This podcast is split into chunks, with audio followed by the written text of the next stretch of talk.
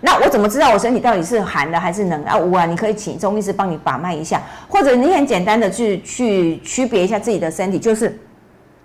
如果你自己吃，比如说我吃燥热一点的，喝姜汤，喝完姜汤我就会口干舌燥。啊，大概你的身体就是属于燥热体质的被晒。可是如果你喝了姜汤，你会感觉非常通体顺畅，还有感觉很温暖。哎，大概你就是虚寒性的。可是绝大部分的人，我要讲哈，绝大部分都是属于平性，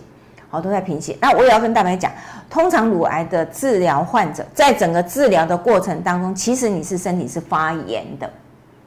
你的身体是属于发炎状态，因为药物在攻击它，你的你的身体也会去对抗，所以你身体是属于发炎。所以真的癌症的患者在治疗癌症的过程里面，其实他不太会，身体不是会虚虚寒的，身体应该都是属于偏燥热那一块的。除非你已经走到，就是我们常讲说已经走荡到最下面，你的身体状况很不好，你才会走到虚寒。